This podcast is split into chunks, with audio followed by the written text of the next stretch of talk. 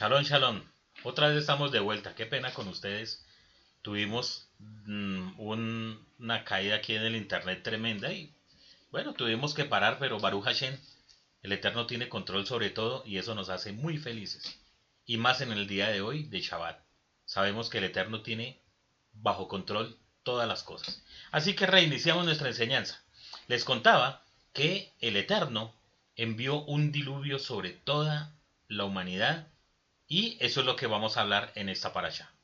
Les conté que durante 40 días el Eterno hizo que lloviera, no sin antes advertirle a Noah lo que iba a suceder y le ordenó que hiciera un arca de madera, una teba. Les contaba también que la teba, este nombre en hebreo, es algo, mm, podríamos decirlo, misterioso porque no es un barco el que se está haciendo, no es eh, estilo Titanic, nada de eso. Simplemente era como una caja de madera grande en la cual mm, eh, Noah eh, debía ingresar allí con su esposa, sus hijos y los animales que el Eterno había dicho que, que- podían entrar allí. También les conté hace un momento que la palabra Teba aparece dos veces en la Torah. Una, en este episodio mm, de- de- del diluvio, y otra cuando Moshe es metido en, un, en una canastilla, en un arca, y va por el río Nilo y es recogido por la hija del faraón. A esa canastilla también se le llama Teba, y tiene algo muy particular, y es que tanto el arca grande como la canastilla pequeña no tenía un capitán o un marinero, sino que fue llevado por las aguas, pero dirigido por el Eterno. Eso es algo muy especial y algo muy hermoso que todos debemos tener en cuenta. Muy bien. Y también les decía que al final de todo el diluvio pasó un año larguito eh, mm, Noah en, en las aguas, hasta cuando el Eterno le ordenó descender y el Eterno hizo una promesa y le hizo un pacto a Noah y le dice no habrá más diluvio para destruir la tierra.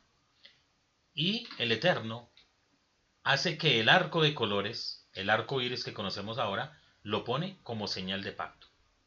Quiero hacer aquí un paréntesis. No quiere decir que el arco iris no existiera antes, porque el Eterno todo lo creó desde el momento de la creación. Y ustedes saben que el arco de colores es un efecto físico que hace que, que la luz se descomponga cuando hay luz y agua y salen todos los colores. Solamente que el Eterno hace que ese, es- ese arco de colores, ese arco iris, que antes no tenía como ninguna funcionalidad, el Eterno lo pone como señal de pacto para que la humanidad recuerde que el Eterno ha hecho una promesa. También quiero decirles algo. Mucha gente cuando sale el arco de colores, el arco iris, se maravilla de lo hermoso que es. Y Baruch Hashem, debemos maravillarnos por lo hermoso que es. Pero, quiero decirles algo. Cuando sale el arco de colores, nosotros decimos una oración al Eterno, porque recordamos el pacto que Él ha hecho con, nuestra, con la humanidad. Pero cuando lo veamos, recordemos que algo estamos haciendo mal y que la tierra está tan corrompida que el Eterno nos muestra el arco para que recapacitemos y recordemos lo mal que hemos hecho y nos volvamos nuevamente a sus caminos. Ese es un resumen de la paracha de hoy. Ahora vamos a ir al desarrollo de la misma. Para poder entender un poco lo que sucede en esta paracha, la cual hemos titulado las causas que generaron el, diluvio, pero también vamos a mirar cómo era la personalidad de, Noah, Noé. Son las dos cosas en las cuales vamos a detenernos en la enseñanza del día de hoy. Es necesario, para entender eso, irnos a cómo terminó la paracha de la semana pasada. Dice la escritura así, el Eterno vio que era grande la maldad del hombre sobre la tierra y que todo designio de los pensamientos de su corazón eran solo maldad todo el día. El Eterno reconsideró por qué había hecho al hombre sobre la tierra y se entristeció en su corazón. Y el Eterno dijo, desintegraré de sobre la superficie de la tierra al hombre que he creado, desde el hombre hasta el animal, desde la criatura rastrera y el ave de los cielos, puede ser reconsiderado por haberlos hecho. Pero Noah halló gracia en los ojos del Eterno. Bereshit, Génesis, capítulo 6, versículos 5 al 8. Ese versículo final nos conecta con la parasha de esta semana. Génesis capítulo 6, versículo 9 dice lo siguiente. Estas son las generaciones de Noah. Noah era un varón justo, íntegro en su generación. Con el Eterno marchó Noah. Génesis 6, versículo 9. Para entender un poco esta parasha, debemos mirarla desde, desde varios aspectos, o por lo menos desde dos, que es donde me quiero detener el día de hoy. Primera, las causas por las cuales el Eterno tomó esta decisión tan drástica de desaparecer todo lo que se había creado por medio de un diluvio. Y segundo, analizar un poco quién y cómo era Noah, cuál era su personalidad y la misión para la cual fue escogido. Entonces vamos a iniciar con la primera parte. ¿Cuál fue la maldad que hizo que rebosara la copa del Eterno y cayera ese juicio en toda la humanidad y en la tierra? La Torá nos da pistas sobre lo que sucedió. Dice así, se pervirtió la tierra ante Elohim y se colmó la tierra de violencia. Vio el Eterno la tierra y aquí que estaba pervertida, pues pervirtió toda criatura su senda sobre la tierra. Dijo el Eterno a Noah, el fin de toda criatura ha llegado ante mí, pues se ha colmado la tierra de violencia por causa de ellos, por eso los voy a destruir con la tierra. Bereshit capítulo 6, versículos 11 al 13. Muy bien. Entonces, ya habíamos leído en el eh, versículos anteriores, en el, capítulo, en el versículo 5 y 8, que dice que la tierra, que era grande la maldad del hombre sobre la tierra. Grande la maldad.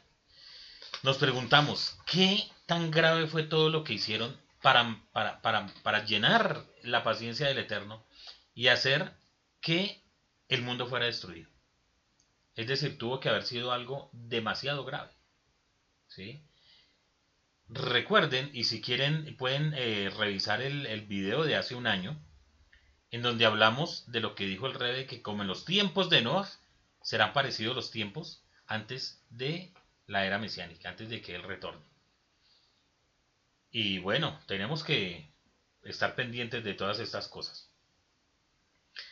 Entonces, la razón que nos ofrece la escritura por la destrucción de la humanidad es la violencia. ¿sí? Así está escrito. El fin de toda criatura ha llegado ante mí, pues se ha colmado la tierra de violencia por causa de ellos. Por eso los voy a destruir junto con la tierra.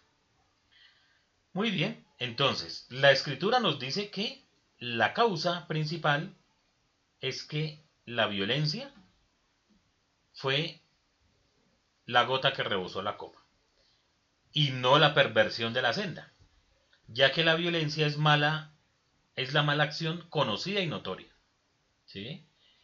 Al respecto, comentaron nuestros sabios que la sentencia fue decretada por la violencia.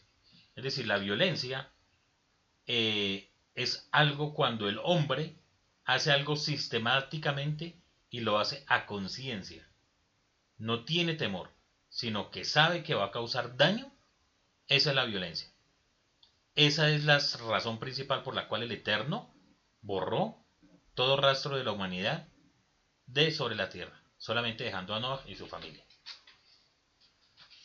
La razón es que esto es un precepto natural. ¿Qué es un precepto natural? No incurrir en la violencia. Y no es necesario que ningún profeta que venga a advertir o prevenir. ¿Sí? No es necesario que venga un ángel del cielo a decir, no cometan violencia, no pueden matar a nadie, ¿no? Es algo natural, algo que uno sabe en su corazón que si lo hace, está haciendo muy mal. Eso es lo que, de lo que se trata el tema de la violencia. Además, la violencia es malo para los hombres y malo para el cielo. Eso lo dice Maimónides. Muy bien. En modo alguno la Torah piensa que el hombre es perverso. Vea esto tan interesante. La Torah no quiere decir que el hombre es perverso de nacimiento o por naturaleza. ¿Sí?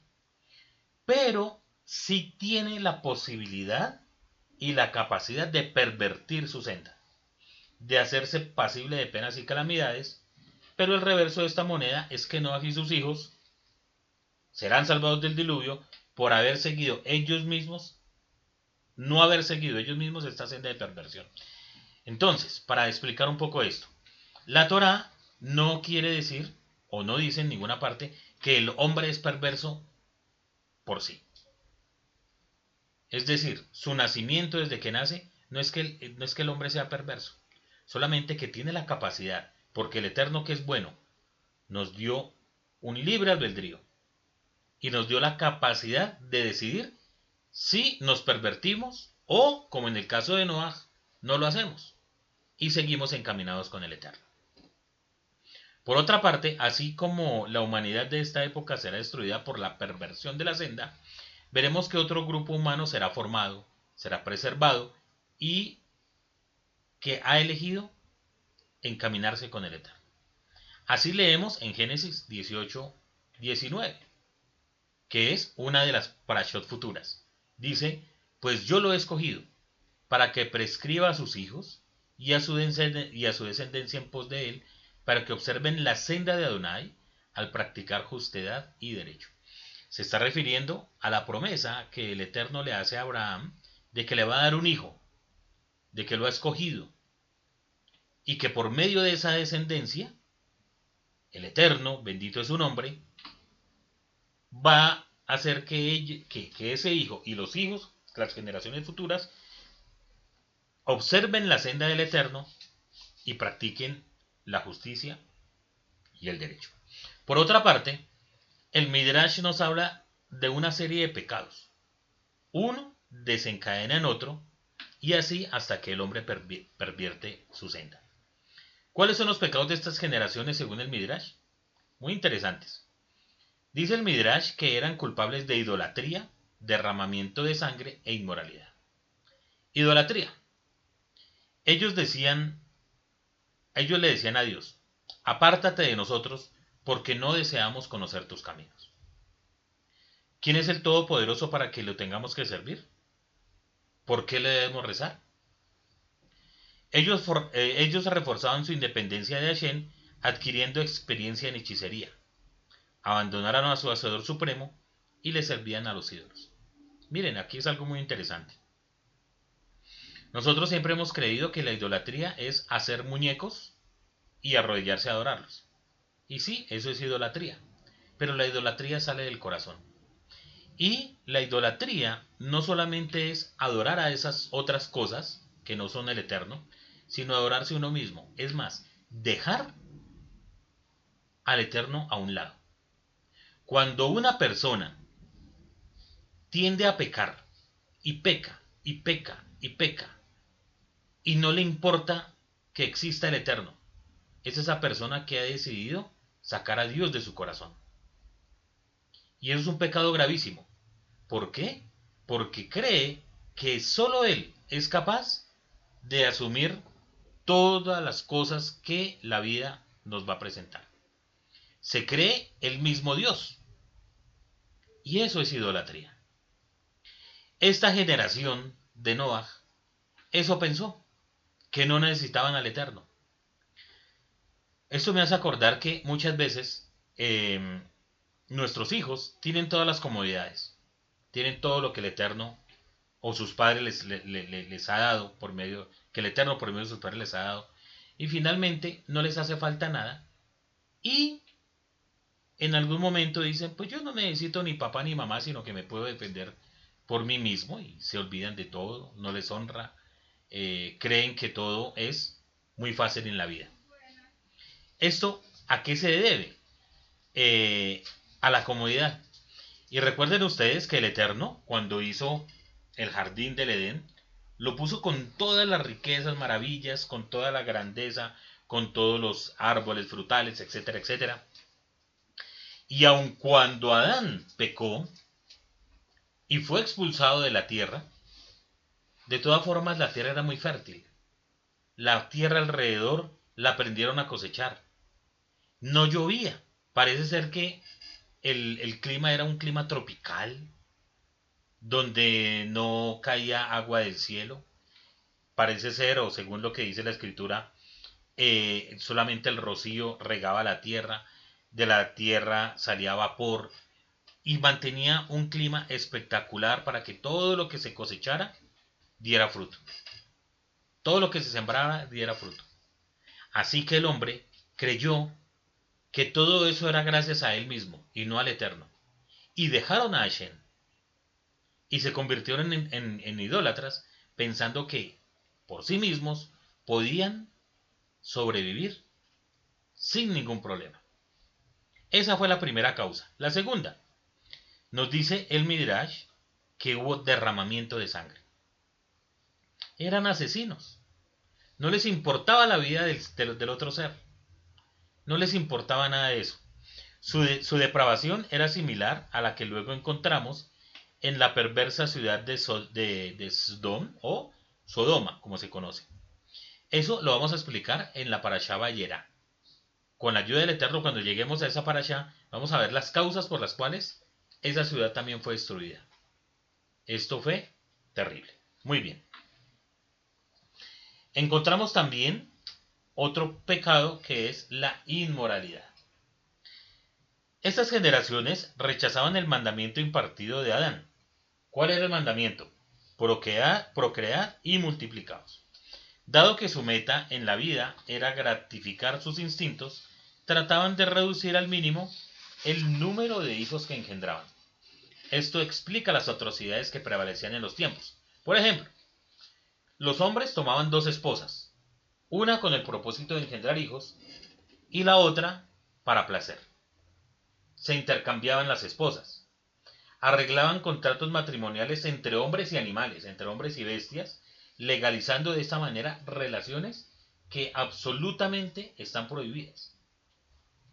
Los jueces mismos eran corruptos porque ¿cómo era posible que se pudiera hacer contratos o arreglos matrimoniales si los jueces mismos eran corruptos? O sea, en, la mente de las personas no cabía eso, pero era lo que hacían. Hasta los animales imitaban los caminos corruptos del ser humano. El perro se unía con el lobo, el gallo con el pato, etcétera, etcétera.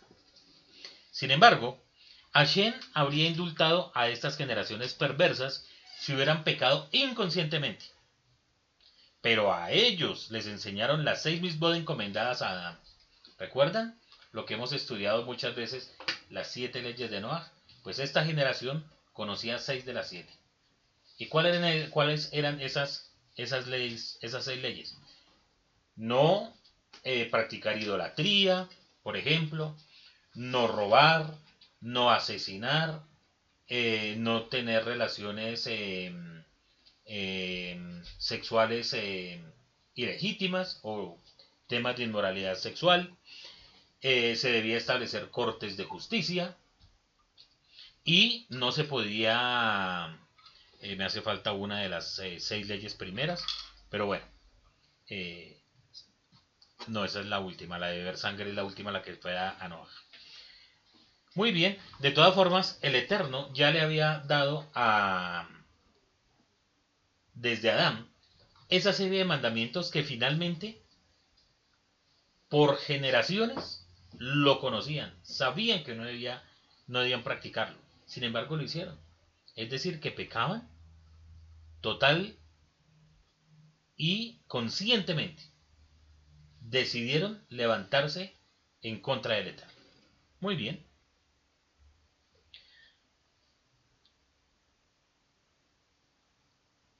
Ellos, esa generación, fue castigada porque prefirieron ignorar los mandamientos del Eterno. A pesar de todo, Hashem hubiera tenido, habría continuado siendo paciente y moderado si no hubiese sido por otro pecado más grave. Imagínense, ya vamos dos clases de pecado que son terribles. O tres. Hablamos de idolatría, hablamos de derramamiento de sangre y hablamos de inmoralidad. Pero hubo otro más grave, que fue el robo. Hashem dijo, el fin de todo ser llegó ante mí. Versículo 13 del capítulo 6. La acusación de ladronería, dice el Midrash, llegó ante mí y por lo tanto no puedo prolongar más el castigo. ¿Cuáles eran las costumbres de la generación del diluvio? Si un hombre traía una canasta llena de arvejas, inmediatamente la multitud lo rodeaba y se las arrebataba. Cada uno tomaba hábilmente una pequeña cantidad que valía menos que una fruta, es decir, una moneda pequeña. La canasta se vaciaba totalmente, rápidamente. Sin embargo, la víctima no podía presentar su problema ante el juez porque cada uno de los inculpados podía alegar que había robado una cantidad tan minúscula que no era pasible un castigo según la ley. Es tremendo esto. Rabí Eliezer pone un ejemplo para ilustrar esto que sucedía. Dice que Rabí Eliezer caminaba por la calle y le pidió a uno de sus alumnos que le trajera una astilla de madera del cerco que rodeaba un viñedo para usarla como escarbadientes. A pesar de que el cerco era propiedad privada, era evidente que el dueño no se iba a rehusar de que le saquen una pequeña cantidad de madera sin valor. un pedacito de madera, pues, no afecta en nada el cerco. Sin embargo, Rabí Eliezer cambió de parecer y dijo, no me traigan la astilla, los demás podrían seguir mi ejemplo y provocar eventualmente la destrucción del cerco. Miren mis amados, este tema del robo y del robo inconsciente o consciente, según como se quiera ver, se puede mirar de dos maneras. Por ejemplo, y en eso deben tener cuidado, es muy normal que, o era normal, realmente yo hace tiempo no lo veo, que las personas iban a las, a, las tiendas de barrio y mientras escogían el mercado, cogían una morita y se la comían. ¿Eso es robo? Pues, pues sí, pero no era tan grave viéndolo desde ese punto de vista porque una mora pues no afecta todo, todo lo que traían allí. Sin embargo, si las personas seguían cogiendo de una mora y sale esa persona, entra otra y coge una morita y una morita y una morita, lo que hacen es que han desocupado la estantería del el dueño de la tienda. Entonces hay que tener mucho cuidado. Mucho cuidado con todas estas pequeñas cosas que se ven inconsciente, pero que finalmente, como en la generación de Noah, era terrible.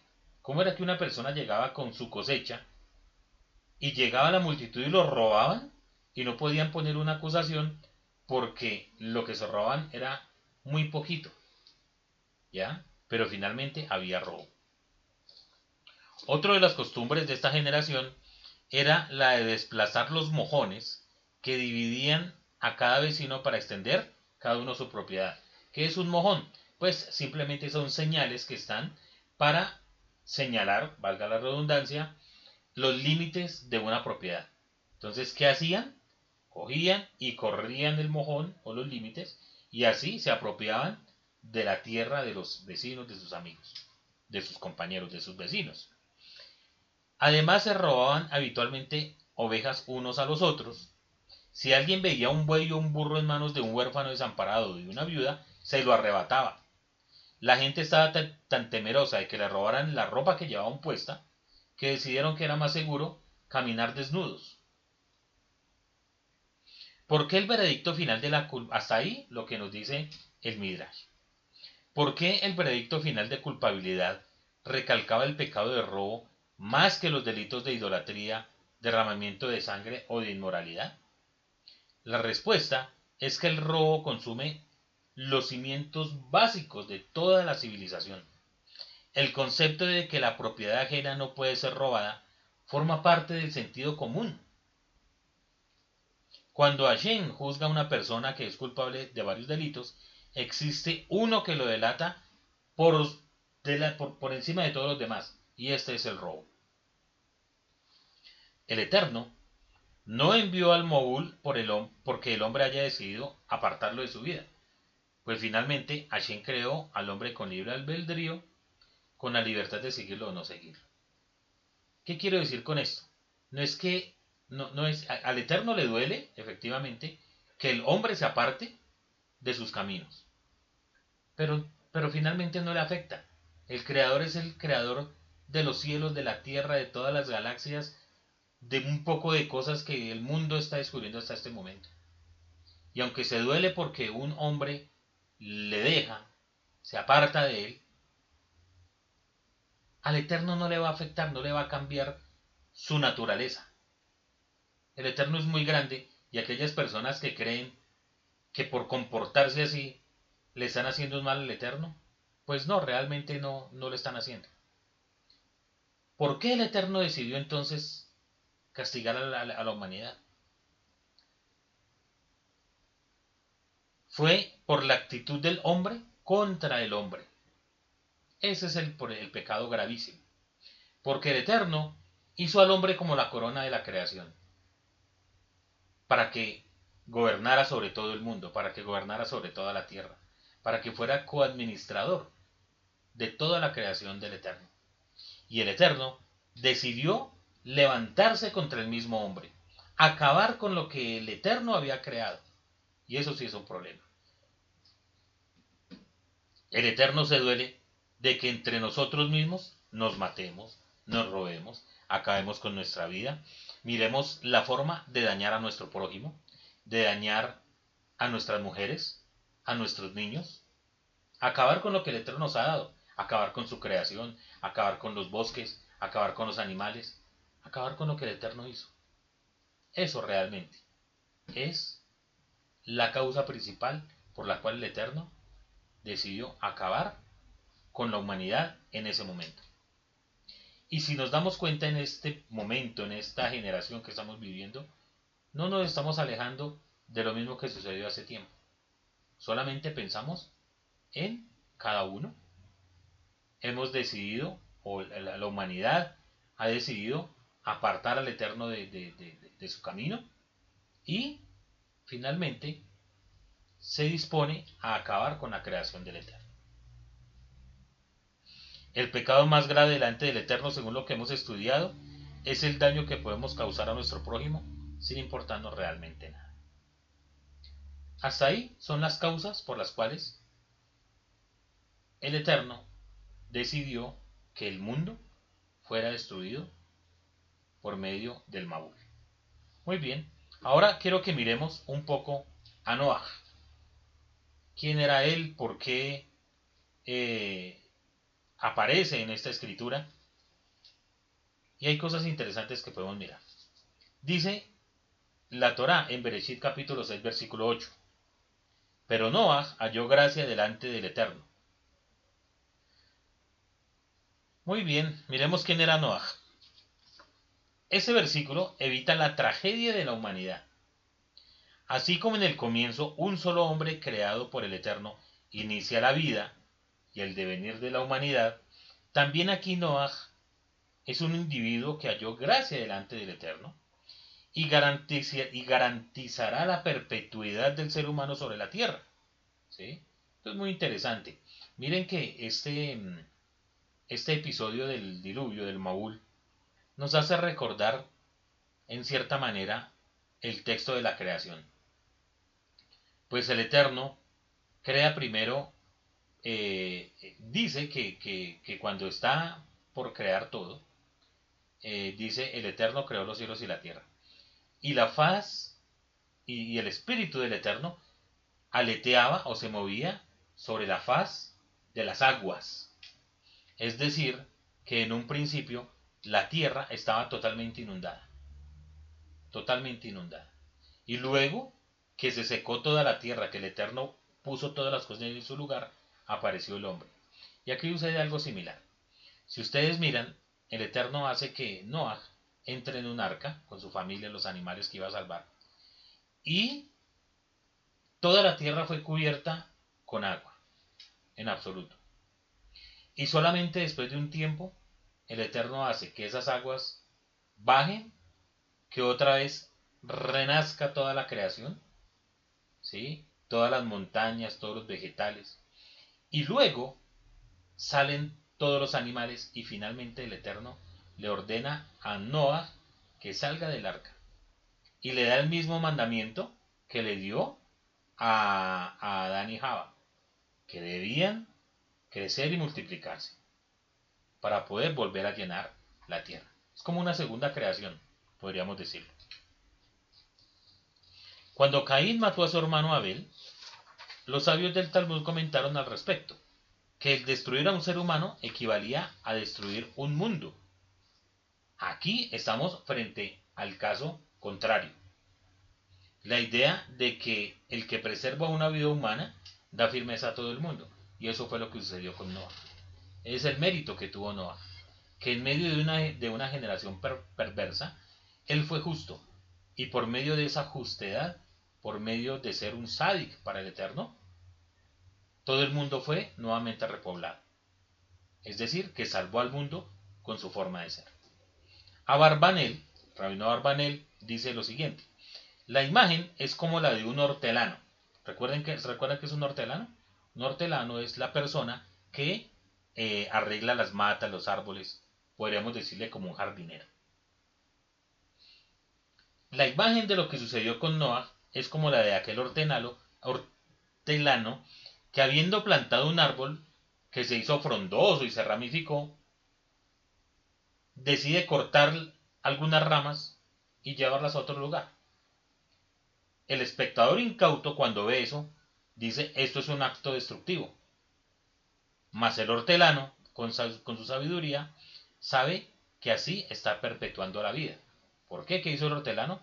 Cogió las ramas de ese árbol frondoso, los llevó a otro sitio y los plantó. Esa es como una imagen de lo que tenemos de, lo que sucedió con Noah. Continúo. Estas son las generaciones de Noah. Noah era un varón justo, íntegro en su generación, con Eloa marchó Noah. Vamos a ver qué dice el Midrash con respecto a, con respecto a Noah. Noah era un hombre extraordinario, un sádic cuya rectitud sostenía al mundo entero. Tres sadikim, tres justos, constituían la formación del mundo entero. Adán, el primer, hombre, en Noah, por medio del cual se preservó la raza humana, y Abraham. Esto debe ser tomado en el sentido literal de la palabra. Cada uno de ellos aseguró la supervivencia del mundo. Si no fuera por Noah, el mundo habría sido aniquilado. A Noah es posible aplicarle el, versículo del Salmo capítulo 1. El versículo 1 dice lo siguiente. Dichoso el varón que no anduvo en consejo de malos, no se detuvo en camino de pecadores, ni se ha sentado en silla de escarnecedores. A pesar de la, permisividad prevaleciente en el comportamiento ético y moral, sus propios antecedentes eran impecables. No se permitía a sí mismo ser influenciado por sus pares. Se sometió a la humillación de parecer ridículo o de parecer loco ante las generaciones en las que él estaba viviendo. Es más, ante las anteriores también. Porque él decidió servir al Eterno, él decidió caminar con el Eterno, y eso hizo que las otras generaciones, sus vecinos, los de antes y, los que estaban con él, lo trataran de loco, de ridículo, de fanático, de lo que ustedes quisieran.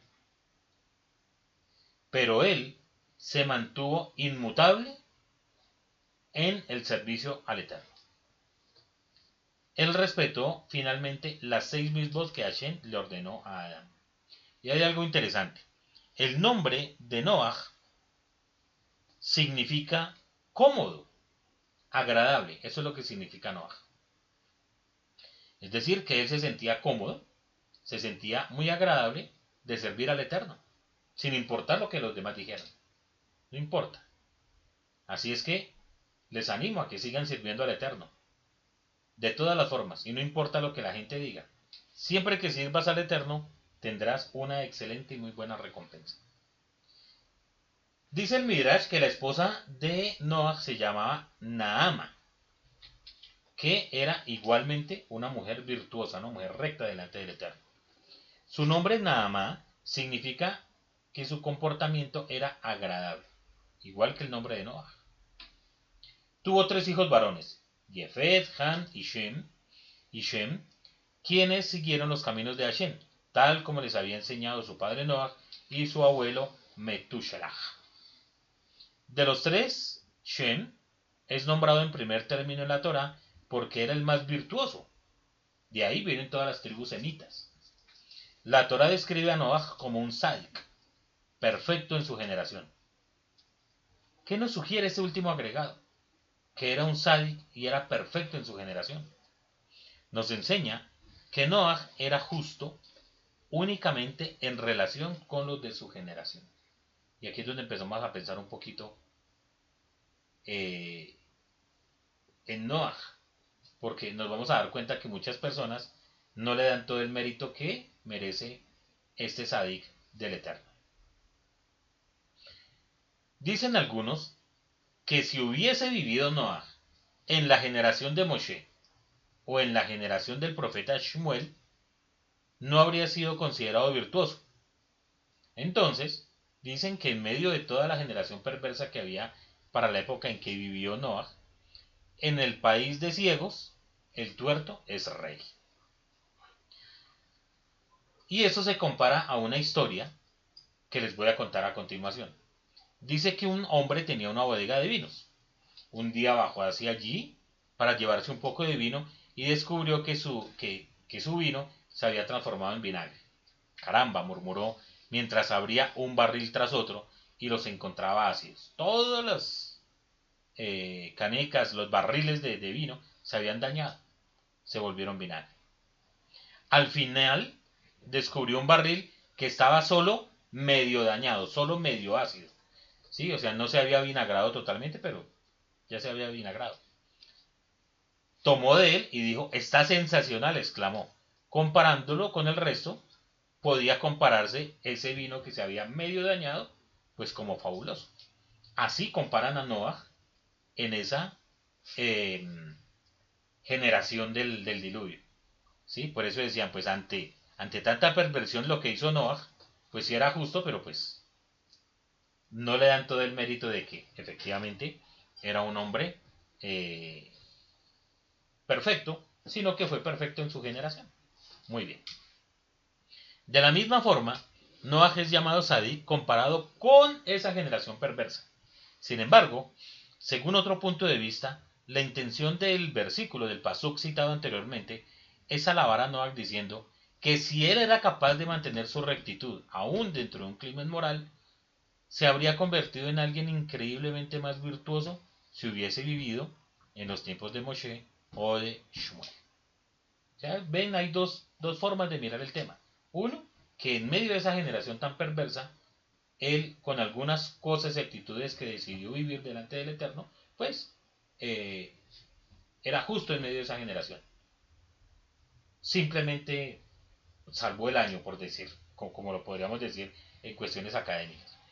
Sin embargo, el otro grupo dice que con esa forma de ser de Noah y esas virtudes que tenía, aún hubiera sido más justo y habría sido más mm, perfecto, si, se pudiera decir, eh, si hubiera vivido en generaciones posteriores, como por ejemplo en la de Moshe o en la del profeta Shmuel.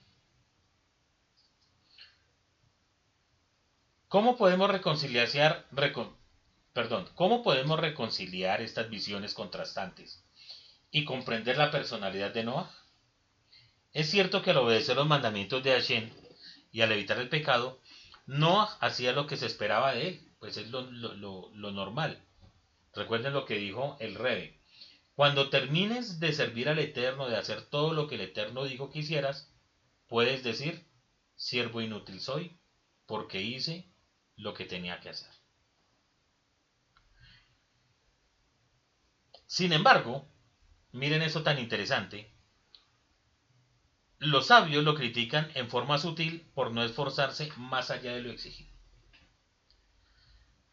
Nuestros grandes hombres hicieron historia porque se superaron a sí mismos en el servicio del Eterno y excedieron las expectativas humanas.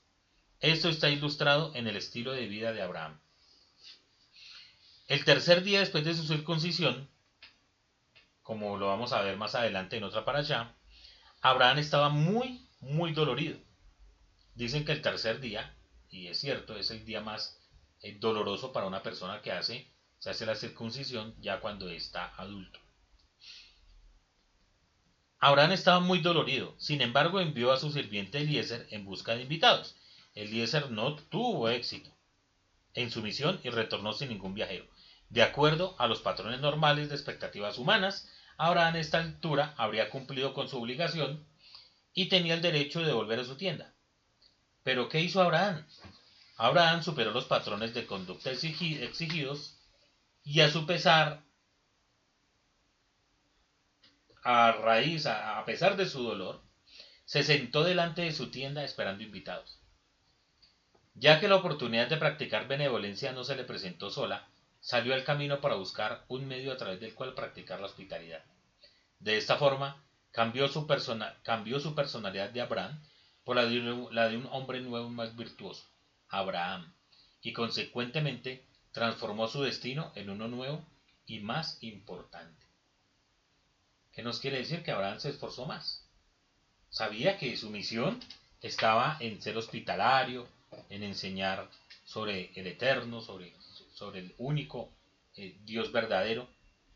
Pero no, se, no hizo solamente eso cuando llegaban personas a su casa, sino que él mismo salía a buscarlas. Esta perspectiva sobre Noah también es dada, ya que en el caso de Abraham, cuando se presentaron los ángeles y le revelaron que iba a destruir a Sodoma y Gomorra, Abraham inmediatamente decidió hablar. Podemos decirlo entre comillas, salió a negociar con el Eterno, para que esas ciudades no fueran destruidas. Además, la virtud, de Abraham, la virtud de Abraham no fue solamente su hospitalidad, sino su misión era a tomar a estas personas de esta generación que practicaba idolatría. Y, según se nos cuenta, todas esas naciones eran idólatras. El mismo Abraham habría pertenecido a esas, a esas em, naciones. Y la misión que él tenía era revelar al único Eloa, único y verdadero.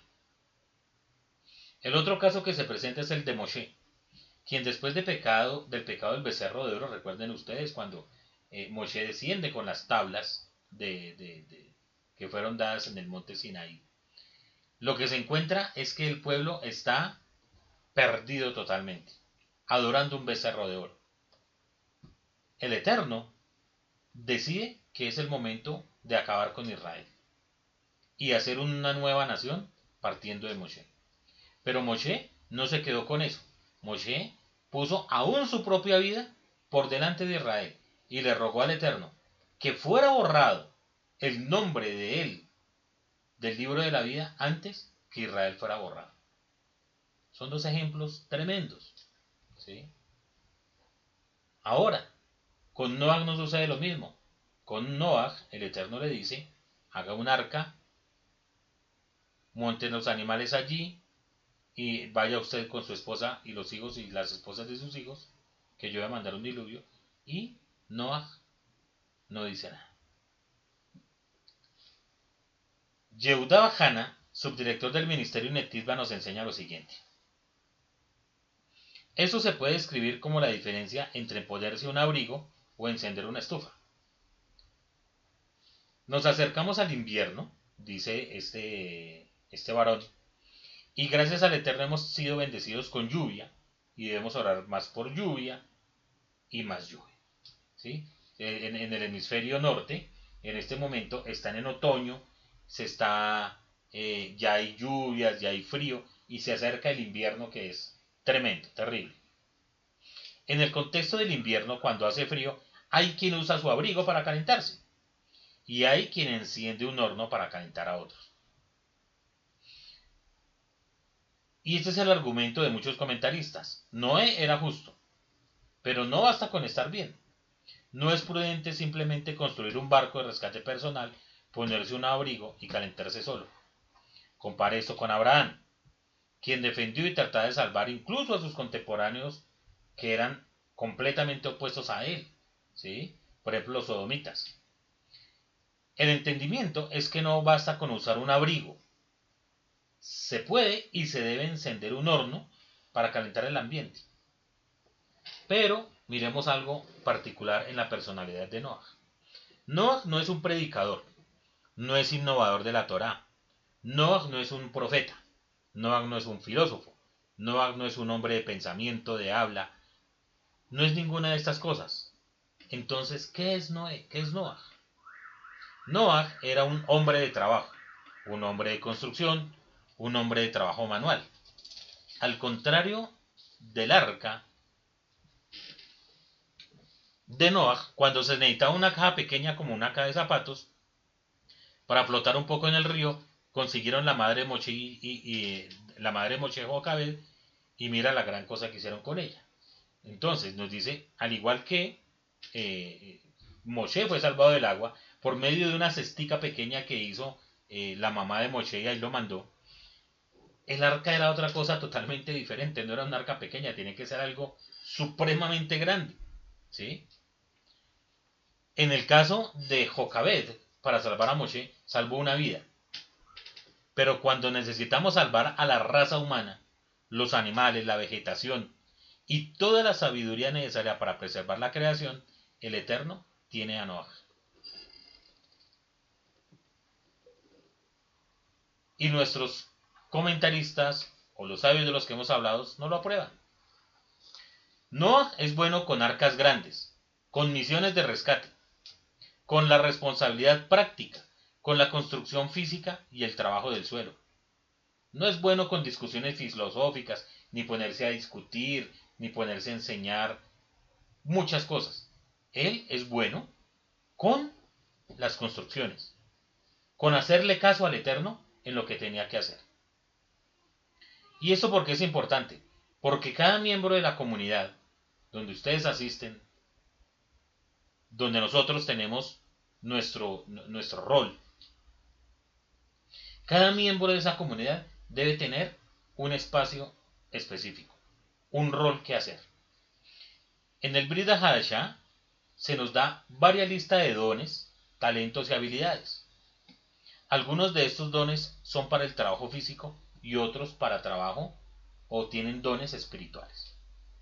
Dice la escritura, porque así como tenemos muchos miembros en nuestro cuerpo, pero no todos los miembros tienen una misma función, así nosotros, siendo muchos, somos un cuerpo en el Mesías, e individualmente miembros unos de otros. Entonces, teniendo dones diferentes según la gracia que nos ha sido dada, usémoslos. Si profecía, pues profeticemos. O tenemos un ministerio, usémoslo en el ministerio. El que enseña, que enseñe. El que exhorta, que exhorte, el que da con generosidad, el que dirige con diligencia, el que muestra misericordia con alegría. Muy bien. ¿Qué es lo más importante de todo lo que, hagamos que, lo, que de lo que acabamos de hablar? Que todo lo que hagamos lo hagamos con alegría. Lo más importante es que todo lo que hagamos debe ser con alegría. Si hacemos algo debe parecer que disfrutamos haciéndolo. Lo que estamos haciendo con todo nuestro corazón. Cada persona tiene un rol, cada persona tiene un don, ya sea un cargo oficial o no sea un cargo oficial. Como animar, escuchar, cuidar el entorno, rezar o visitar a los enfermos y a los ancianos. Todos somos miembros del cuerpo del Mesías y todos debemos dar nuestra parte por el bien de la comunidad. No puede ser que haya un miembro de la comunidad que lleva años con nosotros y que no tiene ningún rol. No, todos en las comunidades deben participar, dependiendo del talento, del don que el Eterno le haya dado. Se requiere que cada miembro de la comunidad continúe dando algo de su propia voluntad en beneficio de la comunidad. Cada hombre, cada uno de nosotros, hombres, mujeres, tienen habilidades y dones y debemos usarlos a contribuir con la comunidad. Noah no era un hombre de palabras, era un hombre de hechos. Demuéstrame tu fe sin obras, y yo te demuestro mis obras y mi fe, te demuestro mi fe por medio de las obras, dijo Jacob Asadik. Volviendo a Noah, su misión y el resultado. Al primer hombre se le asignaron roles específicos en el jardín del Edén, y todos ellos están conectados con la tierra. ¿sí? Recuerden qué fue lo que se le dijo a, Adán, que tenía que cultivar la tierra, ella daría su fruto sin, sin ningún problema. Dijo el Eterno, mirad, os he dado toda hierba que da semilla sobre la faz de toda la tierra, y todo árbol cuyo fruto da semilla para ti será comida. Y continúa el Eterno. Entonces el Señor tomó al hombre y lo puso en el jardín del Edén para que lo cuidara, para que lo cosechara. Y el Señor Eloa ordenó al hombre diciendo, de todo árbol del huerto podrás comer. Es decir, que tenía una misión, Adán, todo tenía que ver con la agricultura. El castigo directo que recibió Adán fue la expulsión del jardín del Edén, del Edén, ¿cierto? Y por causa del pecado de Adán se maldijo la tierra, como está escrito, maldita será la tierra por tu causa. Con trabajo comerás de él todos los días de tu vida. Espinos y cardos te producirá. Y comerás la hierba del campo. Con el sudor de tu rostro comerás el pan hasta que vuelvas a la tierra, porque de ella fuiste tomado. Porque polvo eres, y al polvo volverás. ¿Cómo describe la Torah a Noah? Y Noah comenzó a ser agricultor y plantó una viña, nos dice la escritura. Él era eso, era agricultor, era un constructor, era un hombre de grandes proezas, de muchas, pero de hacerlas, no tanto de hablar. Noah no es el capitán de un barco. No crean que mientras que estuvo navegando el arca por las aguas turbulentas, Noah llevaba un timón y guiaba eh, esa, esa arca tiene una tripulación. No.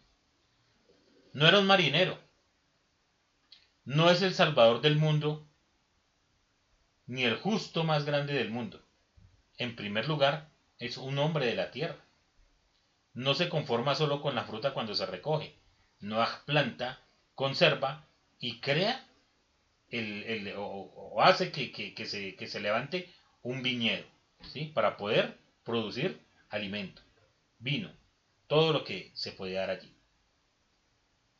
Eloa maldijo al primer hombre, maldita sea la tierra por tu causa. Pero Noah viene y trabaja la tierra y salva la creación procesando, plantando y cultivando alimentos. Según esta prueba, Noah proporciona la harina y solo después de él pueden venir Abraham y la Torah. Según la idea, si no hay harina, si no hay pan de comer, tampoco hay Torah y es un principio básico en el judaísmo. Hay Torah, pero hay comida. No podemos dedicarnos solamente al estudio de la Torah sin trabajar, sin que la tierra produzca, sin traer el sustento a nuestras casas.